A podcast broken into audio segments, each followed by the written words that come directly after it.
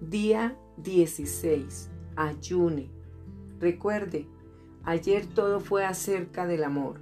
Estamos regresando a nuestro primer amor. El resultado final en este reinicio es el avivamiento de nuestro amor por el Señor Jesús y por el prójimo en todo lugar. El día de hoy veamos el regalo de gracia del ayuno. Jesús no lo dio, al menos por dos razones principales. Una, nos permite intensificar nuestra búsqueda de justicia y dos, sensibiliza nuestros corazones para recibir más de Dios. El Señor Jesús enseñó que el ayuno es una parte secreta de nuestra vida de oración. Escuchemos la historia de Cornelio. Pedro y Cornelio. Había en Cesarea un hombre llamado Cornelio, centurión de la compañía llamada La Italiana piadoso y temeroso de Dios con toda su casa, y que hacía muchas limosnas al pueblo, y oraba a Dios siempre.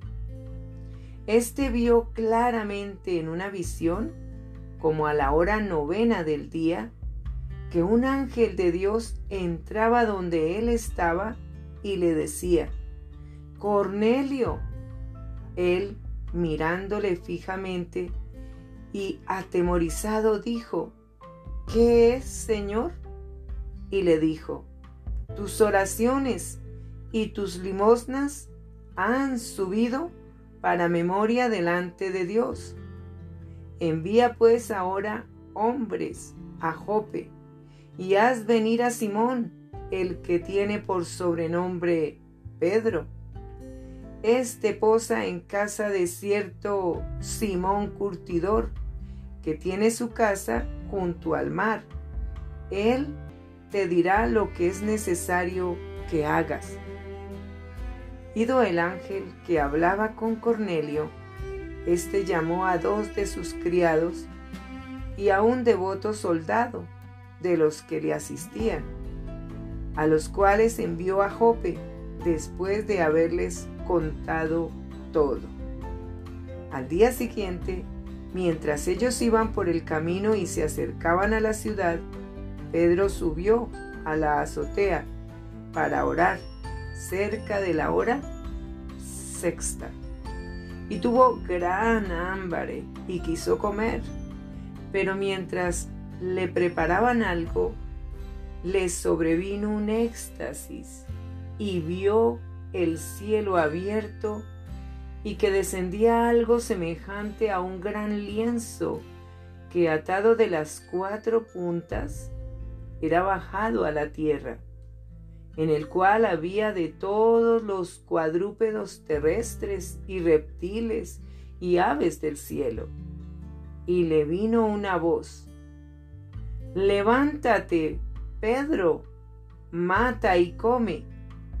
Entonces Pedro dijo, Señor, no, porque ninguna cosa común o inmunda he comido jamás. Volvió la voz a él la segunda vez. Lo que Dios limpió, no lo llames tú común. Esto se hizo tres veces, y aquel lienzo volvió a ser recogido en el cielo. Y mientras Pedro estaba perplejo dentro de sí sobre lo que significaría la visión que había visto, he aquí los hombres que habían sido enviados por Cornelio, los cuales preguntando por la casa de Simón, llegaron a la puerta. Y llamando, preguntaron si moraba allí un Simón que tenía por sobrenombre Pedro. Y mientras Pedro pensaba en la visión, le dijo el Espíritu, He aquí, tres hombres te buscan. Levántate pues y desciende y no dudes de ir con ellos, porque yo los he enviado. Entonces Pedro, descendiendo a donde estaban los hombres que fueron enviados por Cornelio, les dijo, He aquí, yo soy el que buscáis. ¿Cuál es la causa por la que habéis venido? Ellos dijeron, Cornelio el centurión, varón justo y temeroso de Dios, y que tiene buen testimonio en toda la nación de los judíos, ha recibido instrucciones de un santo ángel de hacerte venir a su casa para oír tus palabras. Entonces, haciéndoles entrar, los hospedó, y al día siguiente, levantándose, se fue con ellos, y le acompañaron algunos de los hermanos de Jope. Al otro día entraron en Cesarea y Cornelio los estaba esperando, habiendo convocado a sus parientes y amigos más íntimos. Cuando Pedro entró, salió Cornelio a recibirle y postrándose a sus pies, adoró. Mas Pedro le levantó diciendo, levántate, pues yo mismo también soy hombre. Y hablando con él, entró y halló a muchos que se habían reunido, y les dijo, Vosotros sabéis cuán abominable es para un varón judío juntarse o acercarse a un extranjero, pero a mí me ha mostrado Dios que a ningún hombre llame común o inmundo, por lo cual, al ser llamado, vine sin replicar. Así que pregunto, ¿por qué causa me habéis hecho venir? Entonces Cornelio dijo, hace cuatro días que a esta hora yo estaba en ayunas y a la hora novena, mientras oraba en mi casa, que se puso delante de mí un varón con vestido resplandeciente y dijo, Cornelio, tu oración ha sido oída y tus limosnas han sido recordadas delante de Dios. Envía pues a Jope y haz venir a Simón, el que tiene por sobrenombre Pedro, el cual mora en casa de Simón, un curtidor, junto al mar, y cuando llegue, él te hablará. Así que luego envié por ti, y tú has hecho bien en venir. Ahora pues, todos nosotros estamos aquí en la presencia de Dios para oír todo lo que Dios te ha mandado. Entonces Pedro, abriendo la boca, dijo, En verdad comprendo que Dios no hace acepción de personas, sino que en toda nación se agrada del que le teme y hace justicia. Dios envió mensaje a los hijos de Israel anunciando el Evangelio de la paz por medio de Jesucristo.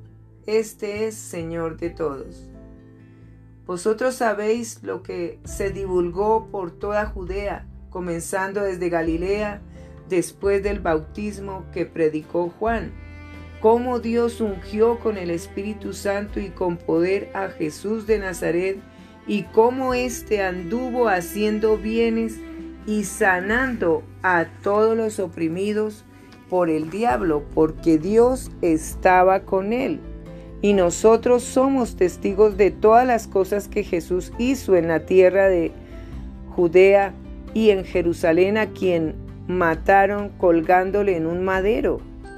A éste levantó Dios al tercer día e hizo que se manifestase, no a todo el pueblo, sino a los testigos que Dios había ordenado de antemano, a nosotros que comimos y bebimos con Él después que resucitó de los muertos, y nos mandó que predicásemos al pueblo y testificásemos que Él es el que Dios ha puesto por juez de vivos y muertos.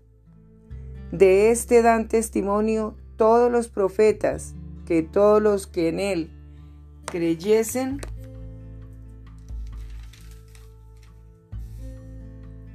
recibirán perdón de pecados por su nombre.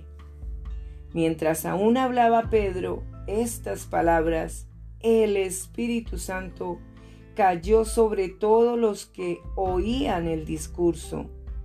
Y los fieles de la circuncisión que habían venido con Pedro se quedaron atónitos de que también sobre los gentiles se derramase el don del Espíritu Santo, porque los oían que hablaban en lenguas y que magnificaban a Dios. Entonces respondió Pedro, ¿puede acaso alguno impedir el agua para que no sean bautizados estos que han recibido el Espíritu Santo también como nosotros? Y mandó bautizarles en el nombre del Señor Jesús. Entonces le rogaron que se quedase por algunos días. Libro de Hechos, capítulo 10. La vida de Cornelio, un hombre dedicado a Dios.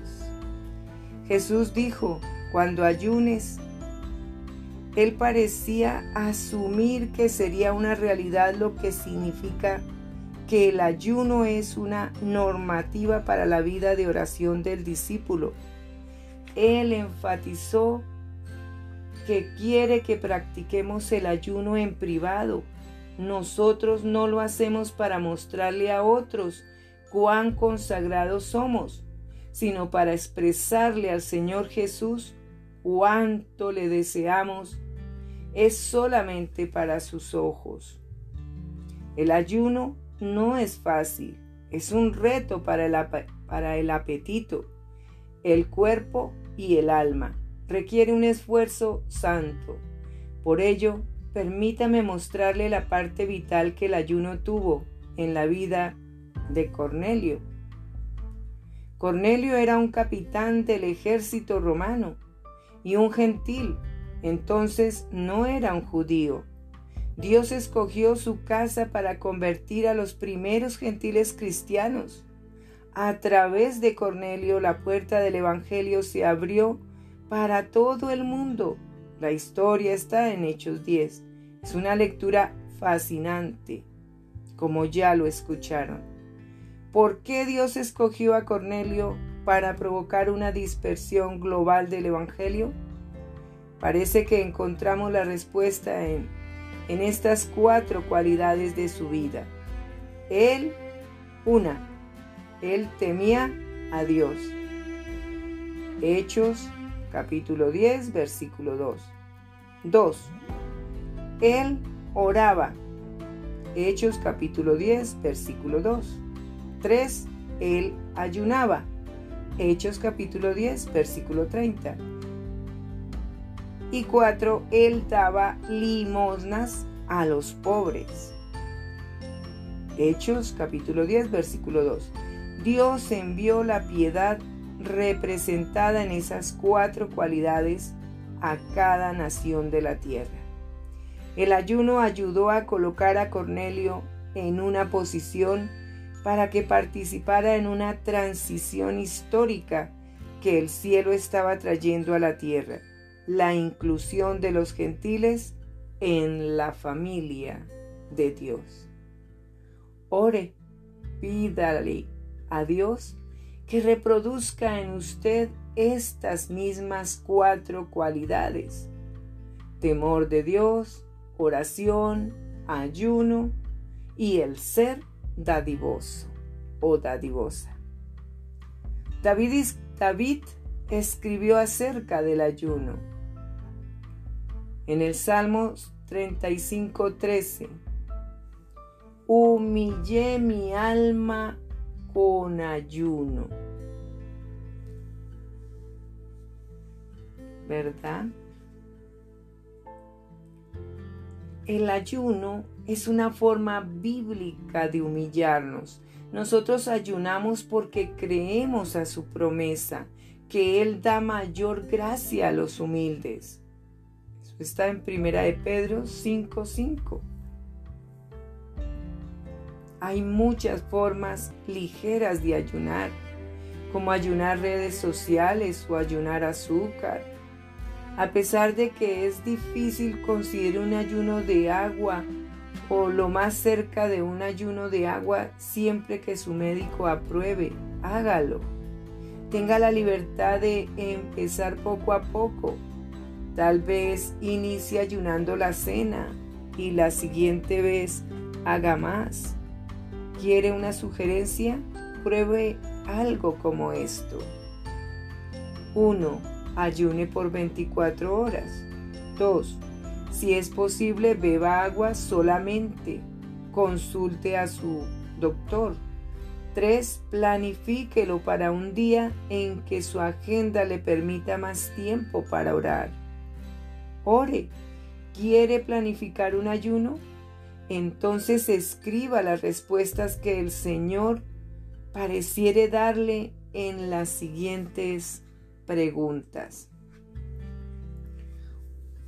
Tome nota. 1. ¿Por cuánto tiempo debo planificar ayunar? Reflexione y escriba o tómese, tómese su tiempo para responder. 2. ¿Qué tipo de ayuno debe ser? ¿Agua solamente? ¿Jugo solamente? ¿Qué otra cosa puedo ayunar? ¿Redes sociales?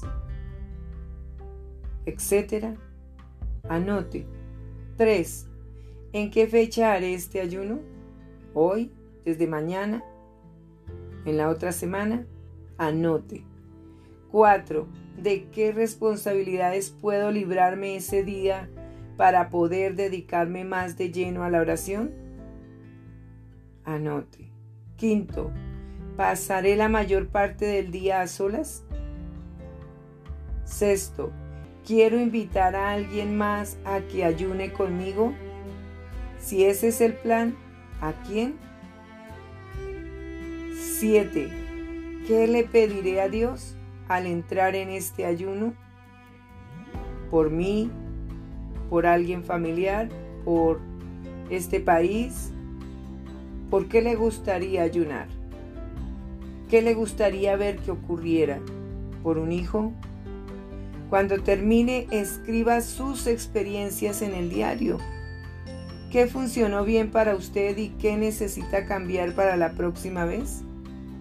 ¿Cuál fue el mayor beneficio que obtuvo? Anote. Mientras usted lo hace, pídale al Señor gracia para ayunar.